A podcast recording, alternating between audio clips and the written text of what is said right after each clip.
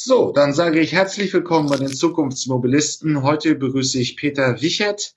Bitte stellen Sie sich einmal uns kurz vor. Als erstes einmal ein herzliches Dankeschön an Sie, Herr Wagt, zur Einladung für, die, für den heutigen Call, für die Veranstaltung, äh, uns hier zu präsentieren im Bereich, im Bereich der Zukunftsmobilisten. Ich bin seit nach Gefühl 2008 im Bereich der neuen Energien, Ökologie und späterhin dann auch im Bereich der Mobilitätsdienstleistungen unterwegs, habe 25, knapp 28 Jahre Erfahrung in der Automobilindustrie und habe von 2012 an ganz eng die Einführung der E-Fahrzeuge bei Renault in Berlin begleitet, als Elektromobilitätsbeauftragter die ersten Schritte sozusagen im Bereich der E-Mobilität in Berlin und in Deutschland durch einen der Hersteller äh, ganz aktiv begleitet. Bin heute bei der Urban Mobility beschäftigt, einem Dienstleistung- und Consulting-Unternehmen Urban, des Urban Software Institutes unter seiner Leitung von Professor Häuser, die sich mit allen Fragen von Smart City und Zukunftsmobilitätsdienstleistungen in allen Bereichen beschäftigen. Soweit zu mir. Gut, äh, ja, dann sind Sie ja schon ein altgedienter Recke der Elektromobilität 2008. Können Sie mal kurz schildern, wie sich dieses Feld entwickelt hat, so aus der Sicht von damals Renault, aber dann eben auch der Branche, in der sich Renault bewegt, den Autoherstellern? Das ist ja schon für unsere Neuansteiger hier im Podcast, die also sich jetzt gerade mit den noch aktuelleren Themen wie autonomes Fahren und so weiter beschäftigen, wahrscheinlich ein sehr interessanter Aspekt, wie das in den letzten zwölf Jahren sich entwickelt hat. Also ich glaube, wir sind in kurzer Zeit einen schon sehr langen Weg gegangen, der für alle, die daran beteiligt sind und auch für alle, die das beobachten, sehr intensiv ist, weil wir natürlich ein, ein hohes Maß an Veränderungen festnehmen, feststellen. Äh, lassen Sie mich das mal so sagen. Ich äh, gehöre zu den Leuten, die diese Themen Elektromobilität eigentlich ein bisschen voneinander trennen. Weil wir haben eigentlich ein großes Thema, das heißt Mobilität mit all seinen guten und all seinen schlechten Seiten. Und erst späterhin kommt das E zur Mobilität. Ähm, deswegen nennen wir es auch hausintern gerne Mobilität E, weil das E ja eigentlich nur für die Antriebsform steht. Mit der Antriebsform eines Elektromotors lösen wir keine Mobilitätsthemen von heute. Also wir machen weder unsere Innenstädte smarter, noch lösen wir das CO2-Thema, noch lassen wir irgendwelche ökologischen Themen ganz alleine, sondern wir müssen an beiden Fronten arbeiten, nämlich einmal an der individuellen Mobilität der Menschen, ihnen die Möglichkeit geben, sich auf ganz unterschiedliche Art und Weise in Zukunft von A nach B zu bewegen multimodales und intermodales Fahrverhalten da sind da zwei große Schlagworte. Und auf der anderen Seite die Wende hin zu einem ökologisch orientierten Auto zu gewinnen, von dem eine der Möglichkeiten im Moment die präferierte Möglichkeit der Elektroantrieb ist.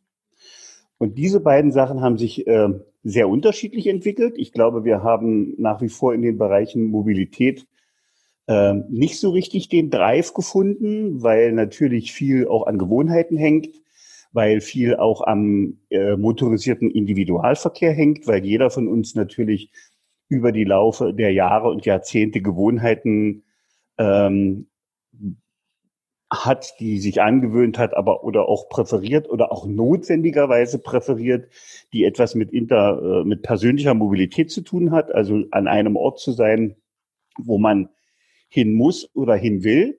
Und das Zweite ist, wie komme ich da hin? Also von der ganzen Bandbreite, beginnend bei der individuellen Mobilität mit dem Elektrofahrzeug bis hin zu alternativen Mobilitätsformen, in, wie wir sie in den letzten Jahren äh, ja zunehmend erreicht haben, was das Thema Fahrrad betrifft, was das Thema ähm, Roller betrifft und solche Geschichten, bis hin zu einem der größten Themen, was in Zukunft vor uns liegt und wo wir ja auch schon mit dem E-Antrieb steigen, das ist der öffentliche Personennahverkehr bis hin zu Bahn und Flug irgendwann, bis hin zu äh, anderen Themen, die da noch eine Rolle spielen.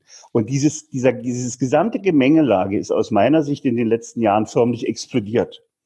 Und leider, oder zu meinem persönlichen Leidwesen, wird das immer in einer ganz engen Geschichte miteinander verbunden. Ich glaube selber, und das habe ich äh, bei äh, anderen Stellen auch schon ähm, deutlich so gesagt, dass wir auf unser Mobilitätsverhalten gucken müssen. Wir müssen schauen, welche Möglichkeiten gibt es, die Autos in den Innenstädten so zu handhaben, dass sie nicht den Verkehr lahmlegen, sondern dass sie Verkehr zulassen. Wo können wir unsere Autos in Zukunft wie parken? Wo können wir sie abstellen? Wie viel Verkehr verträgt eine Innenstadt? Wie viel Verkehr verträgt eine, äh, eine Metropole? Wie viel Verkehr ist für ländliche Räume notwendig, um die Menschen, die im ländlichen Raum leben, nicht auszuschließen? Da äh, denke ich gerne an äh, einen der besten Vordenker der, der Mobilität, äh, Professor Düb, der sagt, ähm, Menschen, die im ländlichen Raum zum Beispiel Carsharing-Angebote wahrnehmen können, viel länger autonom sein und autark ihr Leben leben. Und auf der anderen Seite, wie machen wir den Menschen ein Angebot, dass sie das Auto stehen lassen, so wie das heute in Quartieren, auch hier in Berlin bereits versucht wird, damit wir die Innenstädte äh, durchlässiger machen, dass wir die Wohnqualität, die Lebensqualität, die Fahrqualität verbessern.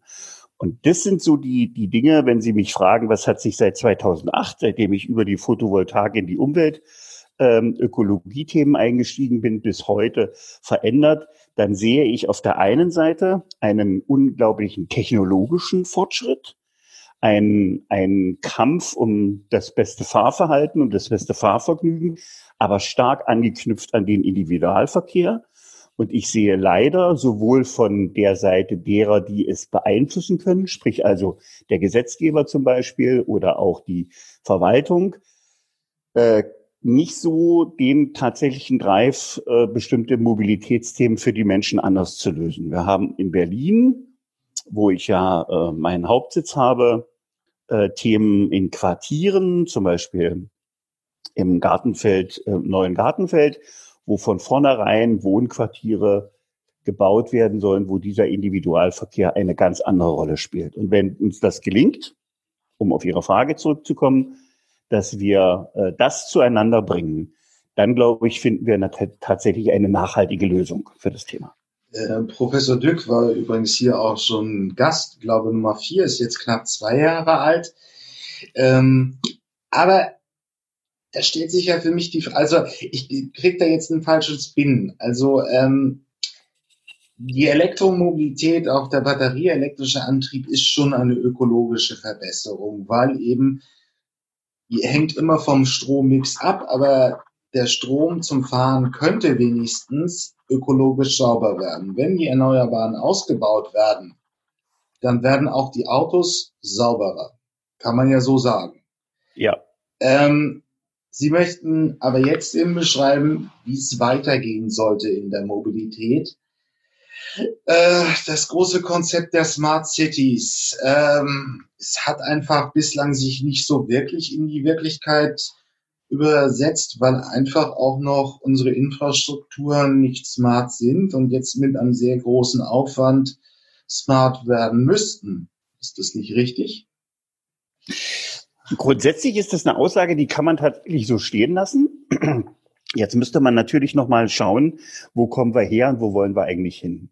Also das Thema, ähm, ich würde gerne noch eine Sekunde beim Thema Mobilität bleiben. Ja. Ähm, ich habe in, in keinster Art und Weise, im Gegenteil, ähm, natürlich ist das E-Auto für mich mit allen Vor- und Nachteilen, mit aus jeder Betrachtung, mit, mit jedem Betrachtungswinkel, ist es ein Fortschritt gegenüber einem Verbrenner. Wir sagen ja in der Branche ganz oft Thermo, äh, Thermo, thermisch angetriebene Fahrzeuge gegenüber Elektrofahrzeugen. Da sind wir uns auch völlig einig und das soll auch und wird auch die Zukunft bleiben, wenn auch noch nicht ähm, hundertprozentig geklärt ist, wo die Reise dahin geht, weil ja Wasserstoff auch noch, noch eine Rolle spielt. Aber die Fahrzeuge mit dem E-Antrieb ähm, sind natürlich tatsächlich aktuell die, auf die wir unseren Fokus legen. Auch wir machen das und auch wir beraten in diesem Zusammenhang unsere Kunden zu diesem Thema. Was mir äh, im, im, ersten Teil dessen der Antwort auf Ihre Frage wichtig war, ist ja, dass wir uns dem Thema von, aus meiner Sicht von zwei Seiten nähern müssen. Das eine ist der Antrieb, der eine ist das Elektroauto, das ja aber trotzdem erstmal ein Auto bleibt. Und ähm, wir wissen alle, wie viele Autos auf Deutschland Straßen fahren und durch die Carsharing-Anbieter ist es ja in den letzten Jahren nicht weniger geworden, sondern ist ja im Grunde genommen im öffentlichen Raum mehr geworden, obwohl man das ja äh, auch eigentlich ganz anders vorhatte. Und das andere ist das Thema Mobilität. Wie bekomme ich die Menschen, die von A nach B wollen, dazu, statt einem, einem Auto den Bus zu nehmen oder das Fahrrad zu nehmen oder, wenn Sie es denn schon nehmen, dann ein E-Fahrzeug zu nehmen. Welche Voraussetzungen muss ich schaffen? Wo komme ich hin? Und da hatten wir ja im, im, im kurzen Vorsatz schon das Thema Dienstleistung gestellt und da komme ich dann zu dem großen Komplex Smart Cities. Ja, es gibt hochtechnologische Ansätze, im Bereich Smart City. Aber das Erste, was uns gelingen muss, ist, dass wir das transparent machen für die Menschen. Denn hier steckt ein Thema drin, was uns von der Mobilität jetzt ein bisschen wegbringt, aber ein immanentes Thema ist. Das ist das Thema Datennutzung. Das ist das Thema Datenaufzeichnung. Das ist das Thema, welche Daten werden wo erhoben, wo gehen die hin, was kann man damit machen und wie werden sie umgesetzt. Und das ist das zentrale Thema von Smart Cities. Und hier sind wir äh, mit unserer offenen urbanen Datenplattform, an die sich jeder anschließen kann, die für alle äh, transparent ist, wenn sie sie denn nutzen, bei dem Thema, wo und wie können wir unsere Cities, wie man das Wort ja nennt, smarter machen. Wie kann man sie einfacher machen? Wie kann man sie attraktiver machen? Welche Angebote kann man den Menschen und den Nutzern machen? Auch bezogen auf das Thema Mobilität. Ähm, was muss sich jetzt eigentlich ein Laie unter dem Thema Mobilitätsplattform vorstellen? Also alle oder viele Daten müssen ja erstmal erhoben werden, die für den Verkehr relevant sind. Was ist im Verkehr? Die Ampeln, Parkräume und so weiter. Und dann landet das in einem Datensilo und was kann man dann mit diesem Datensilo machen? Also eine, eine digitale Mobilitätsplattform ist ja im Prinzip erst einmal eine, eine, ja, im Zuge der Digitalisierung eine internetbasierte Plattform, die uns Informationen liefert.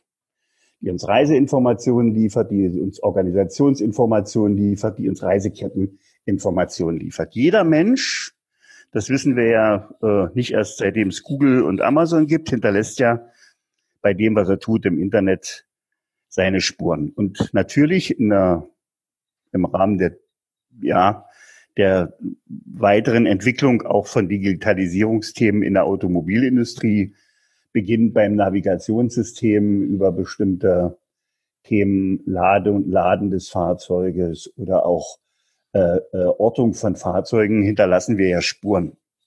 Und diese Daten werden von den unterschiedlichsten Anbietern gewonnen. Äh, eine der Anbieter, äh, die am, ja, Fahrdaten liefern, sind ja zum Beispiel alle äh, Plattformen, die zum Beispiel ähm,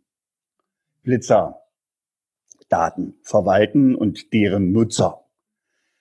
Das sind ja Daten, die sozusagen erhoben werden und dann an andere Nutzer weitergegeben werden aus einem bestimmten Grund. Es werden Parkdaten erhoben. Es werden von den äh, Städten ähm, Daten zu Umweltdaten äh, erhoben. Luftverträglichkeit, Geräuschempfindlichkeit, Lautstärke, solche Geschichten. Und ähm, nein, es ist im Moment noch nicht so, dass man das komplett bündeln kann. Es gibt eine ganze Reihe von Anbietern, die dieses Thema aktuell bearbeiten, vom Fraunhofer Institut, äh, angefangen über die nationale Plattform Elektromobilität bis hin zu äh, Ministerien und äh, Unternehmen. Und die versuchen gerade, sich so zu committen, dass man eine offene, eine offene urbane Datenplattform, wie wir sie äh, versuchen zu bauen, dass diese Daten dann gebündelt werden. Und ich mache einfach ein ganz praktisches Beispiel für dieses Thema. Äh, es ist bekannt, dass Menschen, wenn sie in einer fremden Stadt unterwegs sind und einen Parkplatz suchen, zwischen acht und zwölf Minuten diesen Parkplatz suchen müssen, der sich möglichst nah an dem Ort befindet, wo sie dann hin möchten oder der ihr sozusagen ihr Ziel ist. Wenn wir es also schaffen, durch Telemetriedaten der Fahrzeuge und Daten des Parkraumes, diese beiden Themen zusammenzubringen, dann können wir diese Parkplatzsuche der Nutzer auf einen erheblichen äh, Teil schrumpfen. Das bedeutet erstens weniger Verkehr, das bedeutet zweitens weniger CO2 und das bedeutet drittens, dass die Menschen ihren Zielort schneller finden. Das sind also ganz immanente Vorteile von einer von einem Vorgang, der besagt, in, mit meinem Auto fahre ich in eine Stadt, ich werde äh, entsprechend erfasst über eine App oder über ähm, ja über den über das Navigationssystem. Und jetzt wird mir in dem Bereich, wo ich mein Ziel eingesetzt habe, ein Park eine Parkfläche zugewiesen, die man in Zukunft auch buchen kann, also wo dann nicht die Gefahr besteht, dass da ein anderer sich hinstellt. Und so kann ich sehr schnell, sehr zügig, auch sehr zielgerichtet diese, dieses Mobilitätsverhalten abschließen. Und wenn man das auf den gesamten Parkraum einer Stadt wie Berlin oder Hamburg bezieht, dann sind das immense Vorteile gegenüber dem heutigen System. Und diese Daten, die dort erhoben werden, die kann man natürlich jetzt weiterverwenden und die wird man auch in Zukunft weiterverwenden, wenn man es schafft, erstens diese Daten so sicher zu machen, dass sie ähm, tatsächlich nicht in fremde Hände fallen können, wobei das ein Thema ist, was, wo ich nicht ganz so, äh, sage ich mal, tief drinstecken. Das machen auch bei uns die Kollegen. Und zweitens, es den Menschen, dem Nutzer, dem Autofahrer äh, möglich machen, dann ähm, sein Fahrverhalten auf diese ganzen Sachen abzustimmen und sozusagen das, die Gesamtmobilität in diesem Raum zu verbessern. Und ich glaube schon, dass wir da ein Dienstleistungsangebot haben, Mobilitätsdienstleistung über eine solche äh, Mobilitätsplattform, die in Zukunft äh, die Menschen mehr nutzen werden, während sie sie ja heute schon nutzen und ihnen das teilweise gar nicht bewusst ist, wenn ich mal auf das ganze große Thema Navigation ab, äh, abziele.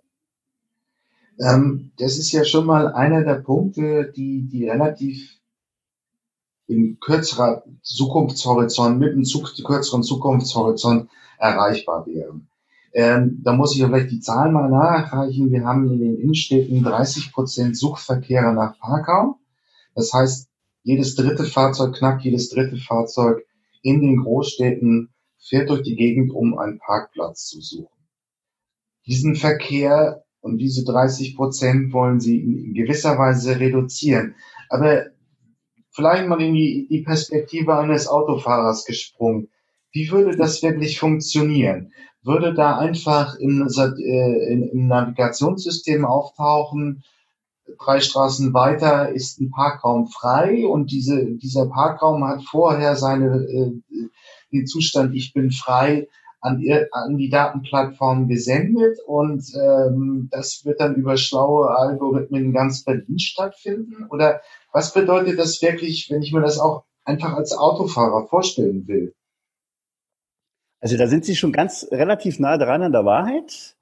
Ähm, das ist und, und daraus spricht aus, aus, ihrem, aus Ihrer Frage spricht natürlich auch der Wunsch äh, eines Autofahrers, der sagt, Mensch, das wäre doch toll, wenn ich ähm, in eine, in eine fremde Stadt komme, wenn ich von Berlin aus nach München oder nach Hamburg oder nach Dortmund oder nach ähm, Hannover fahre, dass ich in dem Bereich, wo ich dann hin will, familiär, beruflich, kulturell, wie auch immer, einen Parkplatz finde, äh, und ihn schnell finde, ihn sicher anfahren kann und ihn auch sicher nutzen kann. Und da ist es tatsächlich so, dass die Zielstellung, die man sich äh, aktuell vorstellen kann, so ist, dass in, ähm, in einem bestimmten Nahbereich, in den Sie hineinfahren, eine Zukunft, ein Zukunftsalgorithmus, der dann in einer App oder tatsächlich auch im Navigationssystem drinsteckt, Ihnen anhand Ihres Zielbildes genau sagt, zwei Straßen auf der rechten Seite, da ist ein Parkplatz. Den kannst du jetzt anfahren, liebes Auto, lieber Autofahrer. Und der ist entsprechend der vorgegebenen Zeit, die sich ja aus dem Navigationssystem ergibt, tatsächlich bis zu dem Moment für dich gebucht. Ähm, wir haben in den letzten Jahren Systeme entwickelt, die zum Beispiel über große Straßenlaternen, also an Straßenlaternen kann man nicht nur laden, wie das ja in Berlin äh, vorangetrieben wird, das Thema, sondern in, in Straßenlaternen kann man auch über Sensorik und über Kameras ähm, Dateninformationssysteme einbauen, die freie Parkplätze melden, die Verkehre melden und die dann entsprechend des Algorithmus berechnen, wo ist der günstigste Parkplatz, wie fahre ich den an. Und ja, das Ziel ist es, solche Parkplätze dann auch individuell buchbar zu machen. Weil es nützt mir nichts, wenn ich dahin fahre. 30 Sekunden bevor ich da bin, äh, stellt sich da jemand anders rein. Dann funktioniert der ganze Algorithmus nicht. Das ist etwas, was ähm, tatsächlich die Zukunft ist. Aber lassen Sie mich das nochmal von einem, tatsächlich von, von der Nutzerperspektive. Ich finde den, den Schwenk, den Sie da machen, sehr interessant.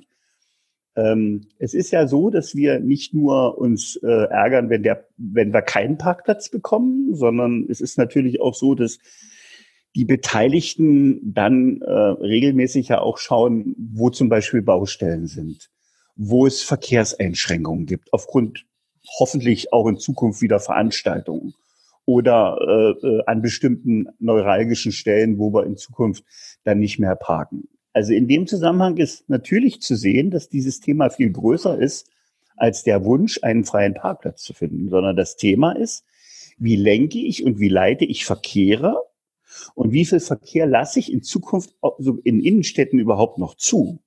Und wie viel Verkehr ist notwendig? Ich habe die Sendung mit Ihnen und Professor Dück sehr aufmerksam verfolgt, also Ihren Podcast. Und äh, natürlich ist da auch zur äh, Sprache gekommen, dass ein weniger an Fahrzeugen. Und da lasse ich den Grund im Moment mal völlig offen, weil das wäre schon wieder ein, ein anderes Feld. Ein weniger an, an, an Verkehrsteilnehmern im motorisierten Individualverkehr oder im Elektroindividualverkehr dazu führt, dass wir freie Parkflächen kriegen und dass das dann schneller geht. Und diese Verknüpfung von weniger Verkehr, und hier geht es uns ja im Grunde genommen, Herr Wack, geht es uns ja um die äh, Innenstädte, um die großen Ballungsräume, wo sich äh, durch Parkraum und Parkraumbewirtschaftung und durch individuellen Verkehr sozusagen der Verkehr ballt. Und wenn ich äh, mit Verlaub aus Berlin rausfahre abends, dann habe ich schon Fahrzeiten, die sind so, dass ich von mir aus äh, heutzutage schon sage, da fahre ich lieber mit der Bahn, weil das wesentlich stressfreier ist und weil das viel ruhiger ist. Und diese ganzen diese ganzen Dinge, die sich da jetzt zusammenballen, und das ist das, was ich vorhin meinte, die muss man in ihrer Gesamtheit lösen. Und in ihrer Gesamtheit lösen bedeutet für uns, dass wir mit großen Institutionen in Deutschland, dass wir mit den Treibern in Hamburg, in Darmstadt, äh, in Berlin zusammenzuarbeiten und sagen, an welcher Stelle muss man das Päckchen aufschnüren. Weil es ist nicht nur der eine Weg, es ist nicht nur das Auto auf Elektromobilität zu stellen. Es ist nicht nur Parkraum zu schaffen. Es ist nicht nur den ÖPNV anders zu takten, sondern es ist natürlich auch die Bereitschaft der Menschen, das zu tun und ihnen zu sagen, wenn ihr diese Angebote, die wir euch machen, nutzt, wenn ihr Sharing-Angebote nutzt, wenn ihr Leihangebote nutzt, wenn ihr Mietangebote nutzt, wenn ihr versucht, das Auto als etwas zu betrachten, was es ist, nämlich dass zu 92 Prozent tot auf der Straße rumsteht und wir euch das Angebot machen, trotzdem mobil zu sein, dann können wir diese Verkehrswende, dann können wir diese Smart Cities erzeugen. Und dafür brauchen wir, und das ist notwendigerweise so, andere machen das schon lange, äh, dafür brauchen wir die Daten. Die holen wir uns dann zum Beispiel, wie ich das gerade versucht habe zu erklären, aus solchen Sachen wie großen Straßenlaternen zum Beispiel, über die entsprechende Sensorik verfügen. Ich glaube, es ist jetzt deutlich geworden, wo die Reise hingehen soll. Ähm, aber welche Komponenten sind in so einem System wirklich enthalten? Wir haben also dann erst einmal so diese konkrete Möglichkeit zu sagen, man, man nutzt Parkraum effizienter. Ich komme als Autofahrer schneller zu einem freien Parkplatz. Was gibt's denn sonst noch? Ähm, gibt es ein Zusammenspiel zwischen ähm, Bussen und also zwischen ÖPNV und anderen Verkehrsanbietern? Wir haben in den letzten Jahren immer mehr Fahrzeugkonzepte in den Städten gesehen, Rollersharing, Share irgendwas, Fahrradsharing und so weiter. Ähm, welche, welche Komponenten werden dieses System irgendwann mal ausmachen? Ähm, also ich, ich glaube, dass die erste Komponente, die wir, die wir da immer, immer nennen müssen, ist natürlich die Komponente Mensch. Äh, und dann ist es die Komponente Angebot. Was, was bieten wir den Leuten an, mit denen wir sozusagen äh, darüber reden, wie lösen wir euer Problem? Also wie löse ich das Problem desjenigen, der äh, in einer Großstadt im Stau steht? Und was mir ganz wichtig ist, das will ich an der Stelle wirklich nochmal betonen, weil das äh, in vielen äh, Diskussionen viel zu wenig äh, beachtet wird. Wie beziehe ich die Menschen ein, die in, in unserer Alterspyramide schon etwas weiter nach oben gegangen sind und die im ländlichen Raum unterwegs sind, die also teilweise gar keine Möglichkeit haben, bestimmte Dinge zu nutzen, die wir heute anbieten. Ich glaube, die beiden Stichworte sind sowohl multimodales auch inter, als auch intermodales äh, Reisen und intermodale und multimodale Mobilität. Also die Komponente ist ja mit, und das äh, können wir heute schon liefern, auch die, das Urban Software Institut arbeitet an solchen Dingen, ähm, ist die tatsächliche Vernetzung von Verkehrswegen mit Verkehrsmitteln. Es gibt ja grundsätzlich nur zwei Punkte, warum Menschen überhaupt mobil sein müssen. Der erste Punkt ist, ich muss zu einer bestimmten Zeit an einem bestimmten Ort sein. Also ich muss mich von A nach B bewegen und ich habe ein Ziel und das muss ich in einer bestimmten Zeit erreichen. Und ich habe ein bestimmtes Gut, was ich transportieren muss, wobei mir da der Zeitfaktor egal ist. Diese beiden Mobilitätsgrundsätze äh, gibt es.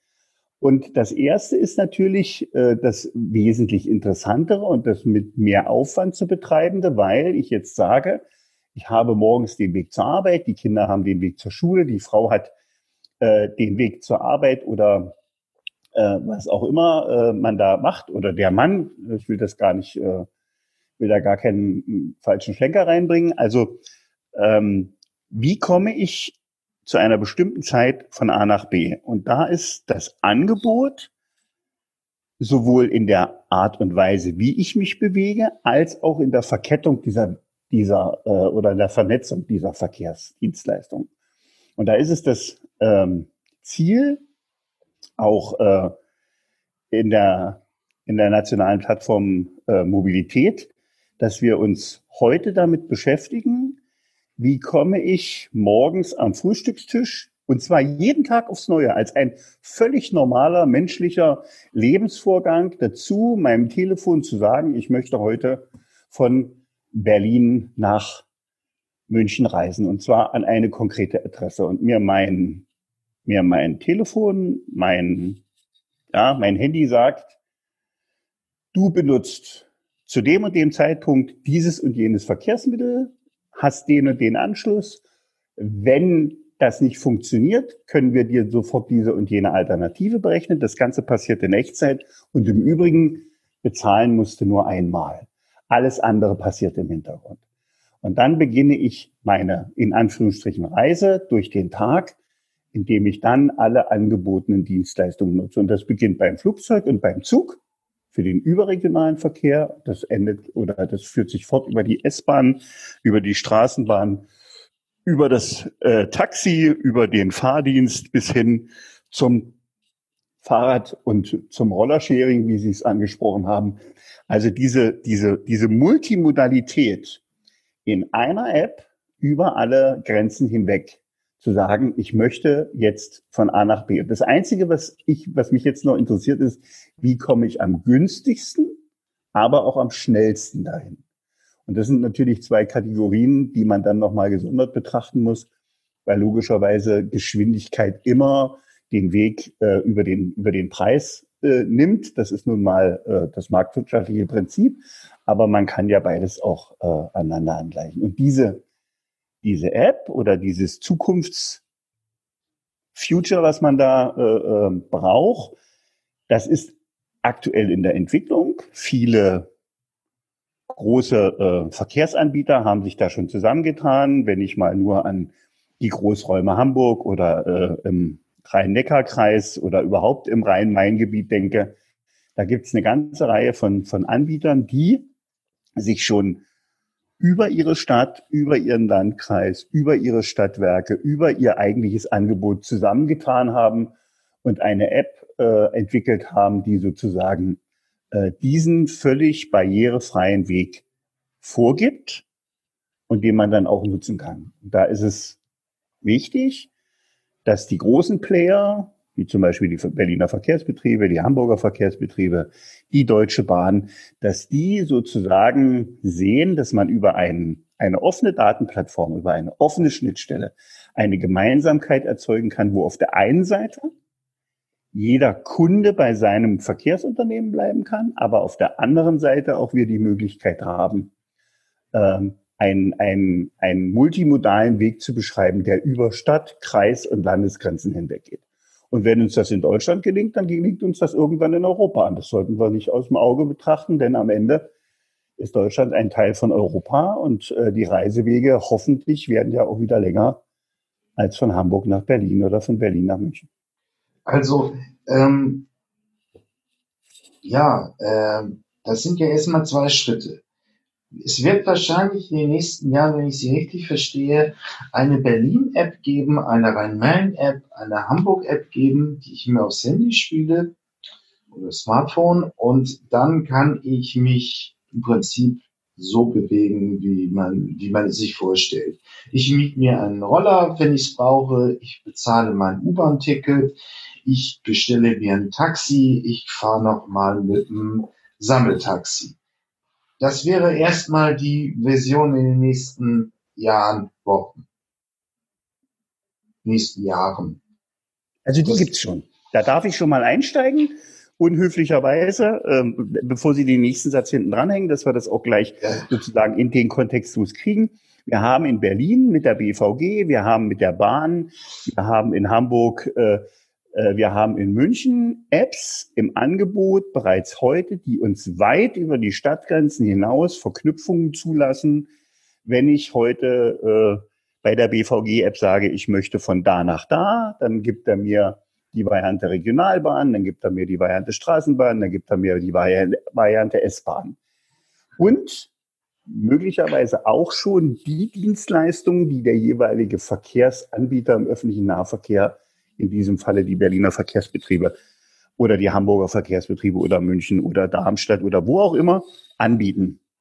Es geht im, Sch also das gibt's schon. Das ist äh, nur, ja, nur, nur es ist die Frage, sind da schon dann die privaten Akteure drauf oder haben die noch eigene Apps? Im Moment, im Moment haben die noch eigene Apps. Gut, aber in den nächsten Jahren ist die Frage, wann genau, die große um die Vernetzung. Genau. Da wollte ich gerade hin. Ich wollte nur noch mal auch für unsere Zuhörer, die das ja dann später äh, hören werden, was wir hier beide miteinander geplauscht haben, äh, wollte ich nur mal sagen. Also diese Apps kann man sich heutzutage schon runterladen und jeder, der sozusagen im öffentlichen Verkehrsraum unterwegs ist, der, der schaut ja auf keinen Fahrplan mehr, der Papier betrifft, oder der schaut ja auf keinen Fahrplan mehr, der irgendwo in einem, oder die wenigsten Menschen, ich will mal nicht von keinem, aber von die wenigsten, ähm, die schauen ja in ihre App, wann kommt die nächste Straßenbahn, wann kommt der nächste Zug, wann muss ich aus dem Büro losgehen, dass ich meine äh, Bahn erreiche. Bis hin zu der Tatsache, dass die Bahn, die, die Straßenbahnanbieter, so wie in Berlin zum Beispiel, ja auch schon ganz klar sagen, wir haben da eine Störung, das dauert ein bisschen länger, hier ist der Umweg. Und jetzt, jawohl, das ist völlig richtig, so sehen wir das auch. Jetzt müssen wir die privaten Anbieter im Carsharing, im Rollersharing äh, dazu bringen, natürlich auch in den anderen Dienstleistungsbereichen, dazu bringen, sich diesen Apps anzuschließen, uns alle miteinander zu vernetzen, so dass es einen durchgehenden Reiseweg von A nach B gibt unter Einbeziehung aller möglichen Verkehrsangebote, und sogar so, dass der Kunde, also wir beide als Nutzer sozusagen die Möglichkeit haben, uns aus den verschiedenen Bereichen etwas auszusuchen. Und wenn das, Car äh, wenn das Carsharing-Unternehmen diese Woche ein spezielles Angebot, einen speziellen Tarif hat, dass es für mich interessant ist, das Auto zu nehmen oder aus witterungstechnischen Gründen interessant ist, das Auto zu nehmen, dann ist das die eine Möglichkeit. Und wenn das äh, Bike-Sharing-Angebot besonders günstig ist gegenüber dem Roller-Angebot, dann nehme ich natürlich das Bike-Sharing-Angebot. Auch da wird es einen gewissen Wettbewerb geben. Und den muss ich natürlich, und das ist das Ziel, den muss ich dem Kunden an die Hand geben und ihm sagen, du hast jetzt nicht nur die Chance, von A nach B in einem Rutsch zu kommen, mit einer App, mit einem Bezahlvorgang, wie du das aus vielen anderen Bereichen deines Lebens kennst, sondern es ist auch noch der günstigste. Wir machen dir das Angebot und sagen, du kannst jetzt wählen, welche der vielen Modalitäten du benutzt, auch in Bezug auf dein Portemonnaie. Äh, und ich glaube, wenn wir da angekommen sind, dann haben wir auch das Interesse der Menschen nochmal on top geweckt. Ähm, da sind die Parallelen irgendwie wie der Elefant im Raum. Das Spotify der Musik, äh, das Amazon des Einzelhandels, des Handels. Wird es das irgendwann mal geben? Gibt es die großen Merger, also die große App, dass wir eine Berlin-App haben, wer immer sie denn auch betreiben mag? Und ähm, alle Angebote bündeln sich in diese App und ich kann wirklich von A nach B in der Stadt drei Anbieter, drei, Produ drei Dienstleistungen nutzen. Ähm, und äh, ja, es über eine, Abrech eine App abrechnen. Also ich will es mal ganz vorsichtig so formulieren. Ähm, ich, ich weiß nicht, wie wir heute drauf kommen, aber ich muss ihn jetzt nochmal zitieren. Ähm, es gibt bei Neuerungen in der, in der Technik, bei Neuerungen in der, in der Technologie, bei Neuerungen in den Systemen drei Phasen. Die erste Phase ist, wir lachen über die Ideen. Die zweite Phase ist, wir versuchen sie auszubrüten und die dritte Phase sind plötzlich da. Ja. Das war bei Amazon so. Das war bei äh, anderen Anbietern so. Und meistens sind es Dinge, die wir vorher nicht gedacht und nicht geglaubt haben, dass wir sie brauchen. Und in dieser Phase befinden wir uns in der Mobilität. Und ich weiß, und da verrate ich auch wirklich kein Geheimnis, das, was wir beide jetzt besprechen, das haben kluge Köpfe schon zu Ende gedacht. Das Problem ist wie, und dann schließt sich unser Kreis an der Stelle das erste Mal, das gleiche ist das wie mit der Mobilität E. E-Autos, ja, das wissen wir beide sicherlich viel besser als manche andere, gibt es seit über 100 Jahren. Das erste Auto war ein elektrisch angetriebenes Auto, noch bevor Bertha Benz mit dem Motorroller fuhr. Aber es hat sich nicht durchgesetzt aus unterschiedlichen Gründen.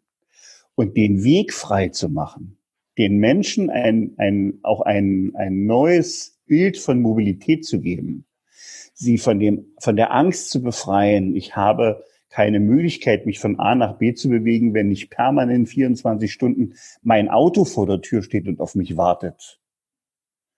Und dass ich da einsteigen kann und losfahren kann, sondern ihnen die, die Chance zu geben, zu sagen, Mobilität das ist etwas Berechenbares und Vorausschaubares. Das gibt es heute schon.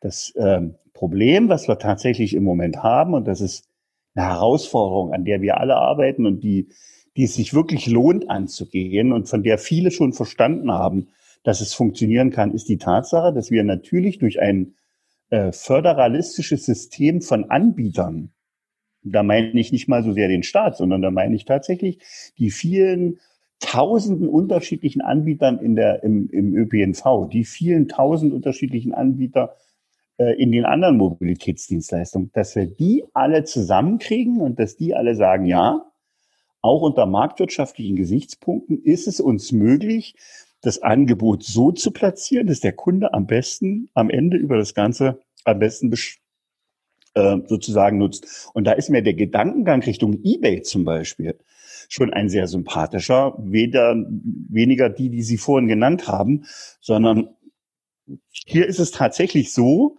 dass wir ähm, versuchen müssen, sorry, dass wir versuchen müssen, die, die einzelnen, die sich in den letzten 60 Jahren entwickelnden äh, äh, Mobilitätsangebote, wir wollen sie ja nicht vereinheitlichen. Und es ist auch nicht für die Zukunft auch nicht das Ziel, Smart Cities nur mit einem einzigen Betreiber laufen zu lassen. Das wäre ja kontraproduktiv. Aber der Kunde darf von all diesen Dingen nichts mehr merken. Für ihn ist es völlig egal, ob er bei der Lufthansa bucht, bei der Deutschen Bahn bucht, bei den öffentlichen Nahverkehrsmitteln irgendeiner Stadt bucht, beim Carsharing-Anbieter, beim Ridesharing-Anbieter. Das ist für den völlig egal, sondern er will mit einer App, unter die wir sie versuchen, ja, Herr der Ringe hätte ich jetzt fast gesagt, unter die wir sie versuchen, alle zu bringen, mit ihren Angeboten dann auszuwählen, wie er von A nach B kommt. Und dann wird das Thema Smart Cities schon deshalb interessant, weil wir damit glauben, ein weniger an Verkehr zu haben in großen Ballungsgebieten, in, in, in äh, städtlichen, in Cityräumen und damit die Qualität dessen, was da passiert, verbessert wird. Ich äh, stelle mir nur mal vor, wir würden, ich bin ja nicht äh, so vermessen und sage, wir können äh, jedes zweite Auto einsparen, aber wir, ich stelle mir mal vor, wir könnten jedes siebte Auto einsparen durch ein entsprechendes Angebot, was wir äh, unseren Kunden machen, durch mehr Effizienz, durch mehr Multimodalität. Und wir lassen äh, aus Spaß mal aus einer Grafik jedes siebte Auto äh, verschwinden und schauen mal dann, was macht das mit unseren Innenstädten, was macht das mit unseren Ballungsräumen, was macht das mit unseren Kleinstädten. Und dann kommen Menschen wieder darauf, dass man damit eine gewisse äh, Lebensqualität äh, erwartet. Und wir haben ein System entwickelt und haben, sind seit vielen Jahren im Gespräch mit großen Anbietern, die genau diesen Zukunftstraum einer gemeinsamen, äh, ich sage mal, eines gemeinsamen Angebotes unter dem Dach einer App bei so viel äh, persönlicher Freiheit oder unternehmerischer Freiheit wie möglich äh, wahr machen soll. Und ich denke, das kommt. Ich denke, das kommt deshalb, weil ähm, wir Dinge vereinfachen wollen. Wir haben es am, am, am, am, am Handy erlebt. Wir haben über die Jahre Entwicklungen gemacht, die kein Mensch hätte voraussehen können. Uns wurden Angebote gemacht, die wir immer wieder genutzt haben und das alles mit einem einzigen Ziel. Ein Mehr in Informationen, ein Mehr an Service, ein, ein Mehr an Geschwindigkeit, Drive in unserem Leben, dass es uns möglich macht, äh, die angenehmen Seiten des Lebens zu nutzen. Und wenn ich mich nicht mehr um meinen Parkplatz streiten muss, wenn ich mir nicht mehr Gedanken machen muss, wie ich abends äh, parke und äh, äh, wo ich mein Auto lasse und wenn ich mir nicht mehr 50.000 Euro als Blech vor die Tür stellen muss, um mobil zu sein, sondern es mit anderen Dingen versuche. Ich glaube, dann, dann werden wir Menschen der Zukunft dran interessieren und es gibt ja kühne Menschen, die sagen, der letzte Mensch, der seinen Führerschein machen wird, ist schon geboren. Diesen Buchtitel hat Mario Herger schon Richtig, äh, genau. War auch, war auch schon zum zweiten Mal Gast hier.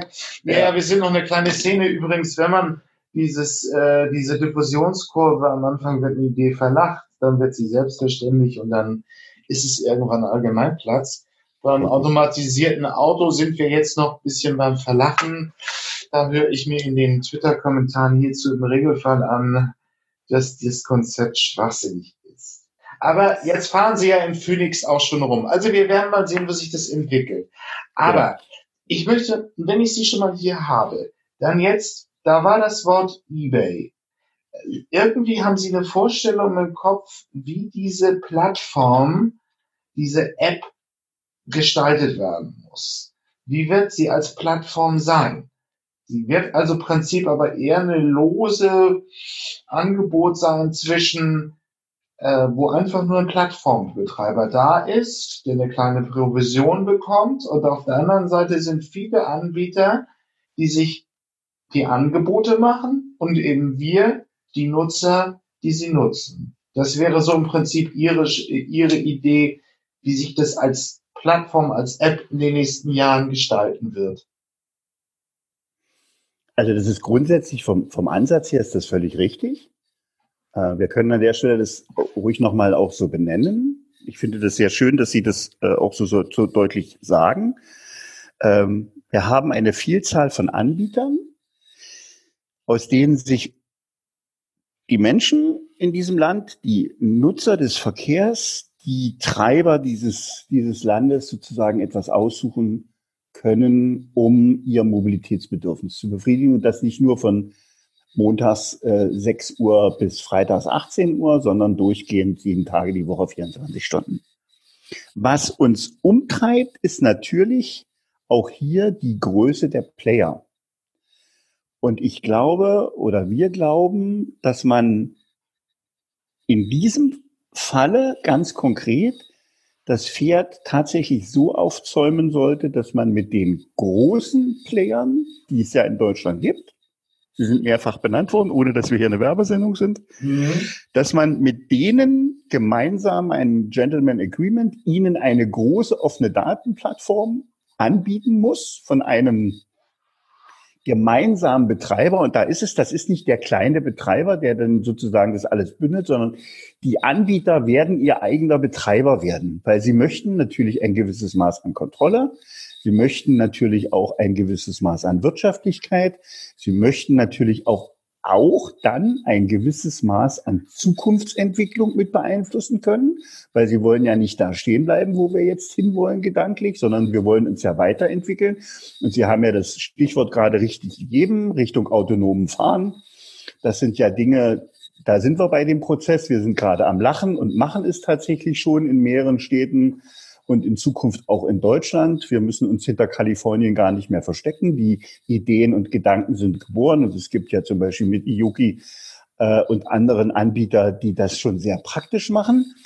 Und diese, diese großen Anbieter, die also den größten Teil der Menschen, die sich heute im öffentlichen Raum bewegen und da natürlich im, im öffentlichen im Nahverkehr und im Fernverkehr die, die Bahnkarten, die Bahnkartinhaber, die Vielflieger, die Hotelübernachter, äh, wenn wir wieder von normalen Zeiten, die ja äh, aus meiner Sicht mit Sicherheit kommen werden, wenn wir die alle ein, einbeziehen, dann sind es die großen Anbieter, die sich dort Gedanken machen müssen, wie sie zusammenkommen wollen. Und auch das ist, glaube ich, ein Prozess des Umdenkens.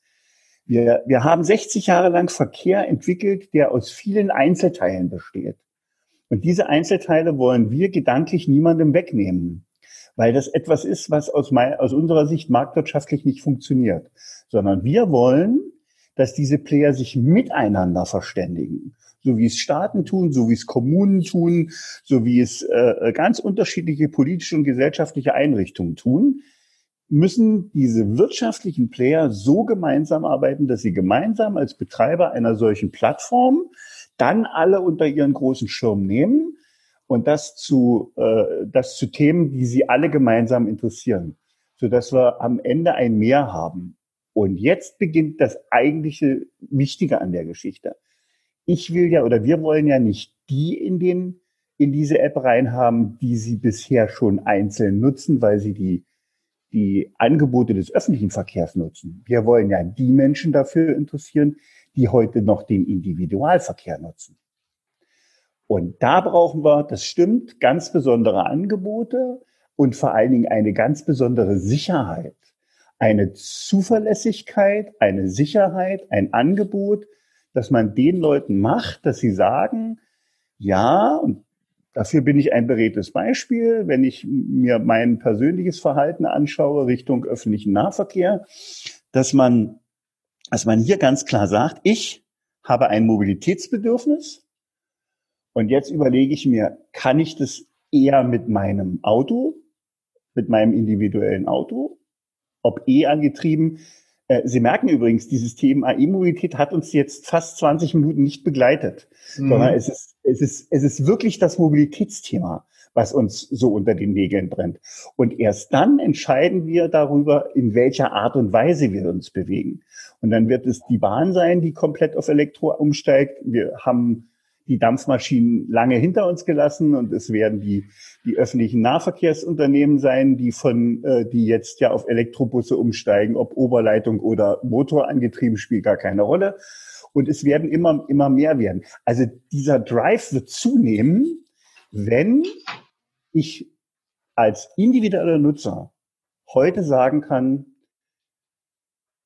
mein Mobilitätsbedürfnis wird zum Zeitpunkt X mit der notwendigen, äh, mit, mit, mit dem notwendigen Angebot erfüllt. Und wenn ich, ähm, wenn ich heute sagen kann, ich komme ins Büro und vom Büro und abends ins Theater und morgens in die Kita, mit dem Fahrrad, mit dem Carsharing-Auto und im Zweifelsfalle mit einem Fahrdienst. Und das Ganze rechnet sich auf ein Drittel des Kaufpreises von einem Auto über drei Jahre runter. dann werden wir erleben, dass das Denken der Menschen sich völlig verwandelt. Und dann haben wir alle die Begleiterscheinungen, die ich am Anfang genannt habe. Mehr Parkraum, ruhigere Innenstädte, endlich wieder Boulevards, wo wir flanieren können, endlich wieder Innenstädte, wo wir laufen können, ohne dass uns jemand, äh, ohne dass uns ein Auto gleich überholt, endlich wieder äh, auch äh, äh, Parkanlagen und solche Geschichten, wo man am Wochenende unterwegs sein kann, ohne dass da äh, jeder, jede zweite Einfahrt zugeparkt ist. Wir haben den Hochlauf von Mobilität erlebt in den Jahren seit 1945. Das muss man einfach mal so klar und deutlich sagen. Und werden und sind jetzt in einer Phase, wo wir das Ganze effektivieren müssen und bündeln müssen. Und da ist die Zukunftsaussicht die, dass wir es bündeln, dass wir es als Angebot an den Kunden bringen und dass der tatsächlich sagt, ja, ich stelle mir keine 50 oder 30 oder 20.000 Euro mehr vor die Tür, sondern das Gleiche über drei oder vier Jahre nutze ich völlig äh, äh wahlfrei, völlig barrierefrei, um von A nach B zu kommen. Ja, haben wir über ein schönes Konzept gesprochen, bleibt aber noch die Frage, was ist mit der ländlichen, ja, was ist mit der Bevölkerung in der Provinz? Ja. Ähm, wann kommt der Segen der neuen Mobilität zu denen? Also ich kann mir es heute hier in Schleswig-Holstein, Rand von Lübeck, noch nicht vorstellen, auf ein Auto durchweg zu verzichten.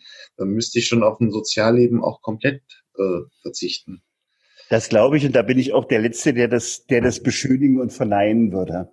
Aber äh, wir sind äh, da an dieser Stelle schon wieder dort, wo wir uns beide ja schon vor ein paar Minuten committed haben. Es, es bedarf einer Idee und neuer Möglichkeiten. Und es, wir sind nicht am Ende. Und ich habe das vorhin schon mal gesagt, ich mache es gerne an der, mache es immer gerne an dem, an dem Thema Handy fest. Wir haben vom, vom ersten tragbaren Telefon bis heute zu einer Entwicklung gebracht, wenn wir beide damals das Siemens, was wir sicherlich in der Hand gehabt haben, äh, mit fünf Kilo schwer und mit einer Akkulaufzeit von, äh, weiß ich nicht, äh, einer, Stunde und einem Gesprächs, Gesprächskosten von über einer Mark 50 pro Minute wenn mir jemand gesagt hätte, 2010, 2015 hast du einen äh, Computer in der Hand, der das alles für dich macht, den, da hätte ich mir den Kopf geschüttelt und gesagt, das geht gar nicht. Und ich denke aber, genau das wird in der Mobilität passieren. Wir brauchen diesen Punkt. Wir müssen diese Idee haben. Wir müssen an den jetzigen Ideen arbeiten, dass wir diesen Punkt erreichen, wo das alles kippt und wo die Menschen die Vorteile sehen. Und wenn wir dann äh, den Menschen im ländlichen Raum gleichwertige Angebote machen können. Ich mache mal nur ein Beispiel. Äh, über den öffentlichen Nahverkehr Anschluss finden an bestimmte Hotspots, indem ich in diesen Bereichen, wo es eben Dörfer gibt mit nur 100, 200, 300 Menschen, äh, dann ein Carsharing oder ein Bikesharing äh, äh, anlande, das uns zu einem Hotspot bringt. Und von dort aus fahren wir dann mit öffentlichen Nahverkehrsmitteln weiter. Oder wenn wir endlich davon wegkommen, dass äh, öffentlicher Nahverkehr immer mit riesengroßen Bussen verbunden ist. Ruftaxis ist zum Beispiel ein modernes, äh, ein modernes Instrument einer solchen Entwicklung. Äh, äh, Fahrdienste sind ein solches äh, Element der mo modernen Entwicklung. Auch sie in, im ländlichen Raum in Schleswig-Holstein würden umsteigen. Davon bin ich fest überzeugt. Äh, so viel habe ich von Ihnen in der Zwischenzeit gehört und gelesen. Wenn Sie eine Möglichkeit hätten, zu jeder Zeit des Tages mit Ihrem Handy sich einen Dienst abzurufen, der verlässlich, schnell und sicher Sie an das Ziel bringt, wo Sie gerade hinwollen. Und das mit einem Preis, der adäquat dessen ist, äh, sich ein Auto vor die eigene Tür zu stellen. Ein schönes Schlusswort. Ich möchte mich bedanken. Ähm, ja, wunderbar. Vielen Dank für das Gespräch, Herr Wichert. Äh, viele Grüße nach Berlin. Okay.